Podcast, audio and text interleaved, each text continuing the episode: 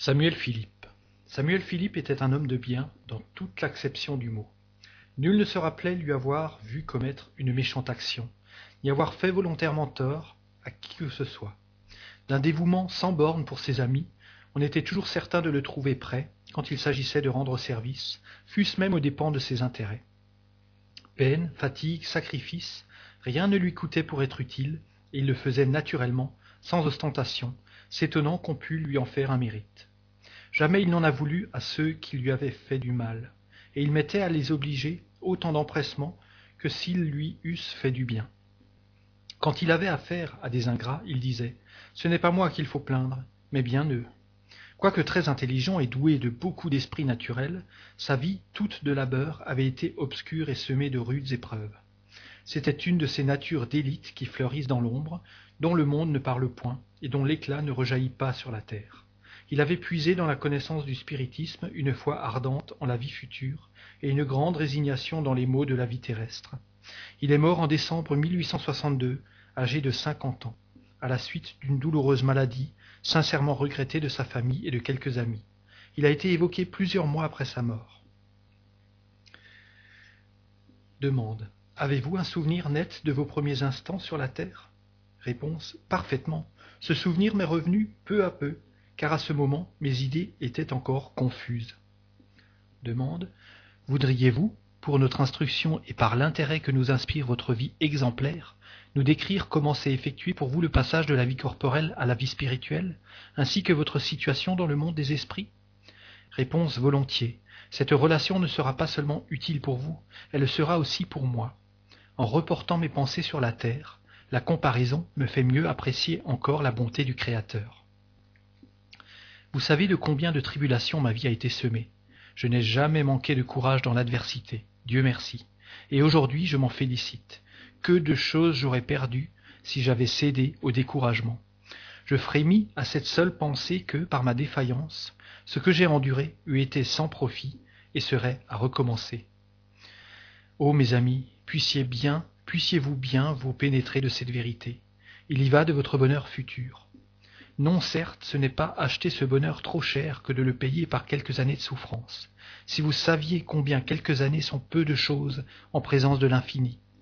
Si ma dernière existence a eu quelque mérite à vos yeux, vous n'en auriez pas dit autant de celles qui l'ont précédée. Ce n'est qu'à force de travail sur moi-même que je me suis fait ce que je suis maintenant. Pour effacer les dernières traces de mes fautes antérieures, il me fallait encore subir ces dernières épreuves que j'ai volontairement acceptées. J'ai puisé dans la fermeté de mes résolutions la force de les supporter sans murmure. Je les bénis aujourd'hui, ces épreuves. Par elles, j'ai rompu avec le passé, qui n'est plus pour moi qu'un souvenir, et je puis désormais contempler avec une légitime satisfaction le chemin que j'ai parcouru. Ô vous qui m'avez fait souffrir sur la terre, vous avez, qui, qui avez été dur et malveillant pour moi, qui m'avez humilié et abreuvé d'amertume, dont la mauvaise foi m'a souvent réduit aux plus dures privations. Non seulement je vous pardonne, mais je vous remercie.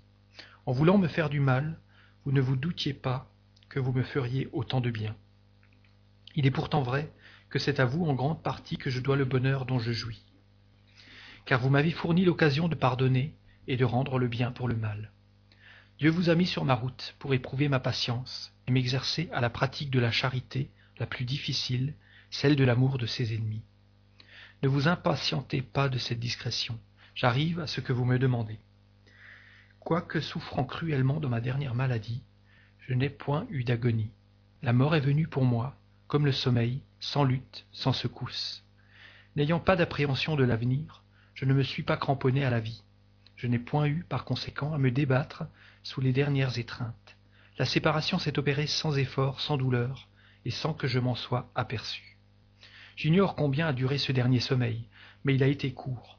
Le réveil a été d'un calme qui contrastait avec mon état précédent. Je ne sentais plus de douleur, et je m'en réjouissais. Je voulais me lever, marcher, mais un engourdissement qui n'avait rien de désagréable, qui avait même un certain charme, me retenait, et je m'y abandonnais avec une sorte de volupté, sans me rendre aucun compte de ma situation et sans me douter que j'avais quitté la terre. Ce qui m'entourait m'apparaissait comme un rêve. Je vis ma femme et quelques amis à genoux dans la chambre et pleurant, et je me dis que sans doute ils me croyaient mort. Je voulus les désabuser, mais je ne pus articuler aucune parole, d'où je conclus que je rêvais. Ce qui me confirma dans cette idée, c'est que je me vis entouré de plusieurs personnes aimées, mortes depuis longtemps, et d'autres que je ne reconnus pas au premier abord, et qui me semblaient veiller sur moi et attendre mon réveil. Cet état fut entremêlé d'instants de lucidité et de somnolence, pendant lesquels je recouvrais et perdais alternativement la conscience de mon moi. Peu à peu mes idées acquirent plus de netteté. La lumière, que je n'entrevoyais qu'à travers un brouillard, se fit plus brillante.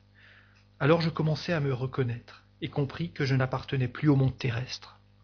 Si je n'avais pas connu le spiritisme, l'illusion se fût sans doute prolongée beaucoup plus longtemps. Ma dépouille mortelle n'était pas encore ensevelie, je la considérais avec pitié, me félicitant d'en être enfin débarrassé. J'étais si heureux d'être libre. Je respirais à l'aise, comme quelqu'un qui sort d'une atmosphère nauséabonde. Une indicible sensation de bonheur pénétrait tout mon être. La présence de ceux que j'avais aimés me comblait de joie. Je n'étais nullement surpris de les voir. Cela me paraissait tout naturel, mais il me semblait les revoir après un long voyage. Une chose m'étonna d'abord, c'est que nous nous comprenions sans articuler aucune parole. Nos pensées se transmettaient par le seul regard, et comme par une pénétration fluidique. Cependant, je n'étais point encore complètement affranchi des idées terrestres. Le souvenir de ce que j'avais enduré me revenait de temps en temps à la mémoire, comme pour me faire mieux apprécier ma nouvelle situation. J'avais souffert corporellement, mais surtout moralement. J'avais été en but à la malveillance, à ces mille perplexités plus pénibles, peut-être que les malheurs réels, parce qu'elles causent une anxiété perpétuelle. Leur impression n'était pas entièrement effacée, et parfois je me demandais si j'en étais bien réellement débarrassé. Il me semblait encore entendre certaines voix désagréables. J'appréhendais les embarras qui m'avaient si souvent tourmenté, et je tremblais malgré moi. Je me tâtais, pour ainsi dire, pour m'assurer que je n'étais pas le jouet d'un songe. Et quand j'avais acquis la certitude que tout cela était bien fini, il me semblait qu'un poids énorme m'était enlevé. Il est donc bien vrai, me disais-je, que je suis enfin affranchi de tous ces soucis qui font le tourment de ma vie. Et je rendais grâce à Dieu. J'étais comme un pauvre à qui échoua tout à coup une grande fortune. Pendant quelque temps, il doute de la réalité et ressent les appréhensions du besoin. Oh, si les hommes comprenaient la vie future, quelle force, quel courage cette conviction ne leur donnerait-elle pas dans l'adversité? Que ne feraient-ils pas, pendant qu'ils sont sur la terre, pour s'y assurer le bonheur que Dieu réserve à ceux de ses enfants qui ont été dociles à ses lois. Ils verraient combien les jouissances qu'ils envient sont peu de choses auprès de celles qu'ils négligent. Demande. Ce monde si nouveau pour vous, et auquel duquel et auprès duquel le nôtre est si peu de choses? Les nombreux amis que vous y avez retrouvés vous ont-ils fait perdre de vue votre famille et vos amis sur la terre? Réponse Si je les avais oubliés, je serais indigne du bonheur dont je jouis. Dieu ne récompense pas l'égoïsme, il le punit. Le monde où je suis peut me faire dédaigner la terre, mais non les esprits qui y sont incarnés. Ce n'est que parmi les hommes qu'on voit la prospérité faire oublier les compagnons d'infortune. Je vais revoir souvent les miens. Je suis heureux du bon souvenir qu'ils ont gardé de moi. Leurs pensées m'attirent vers eux. J'assiste à leur entretien. Je jouis de leur joie. Leur peine m'attriste. Mais ce n'est point cette tristesse anxieuse de la vie humaine, parce que je comprends qu'elles ne sont que passagères et sont pour le bien. Je suis heureux de penser qu'un jour ils viendront dans ce séjour fortuné où la douleur est, où la douleur est inconnue. C'est à les en rendre dignes que je m'applique. Je m'efforce de leur suggérer de bonnes pensées et surtout la résignation que j'ai eue moi-même à la volonté de Dieu.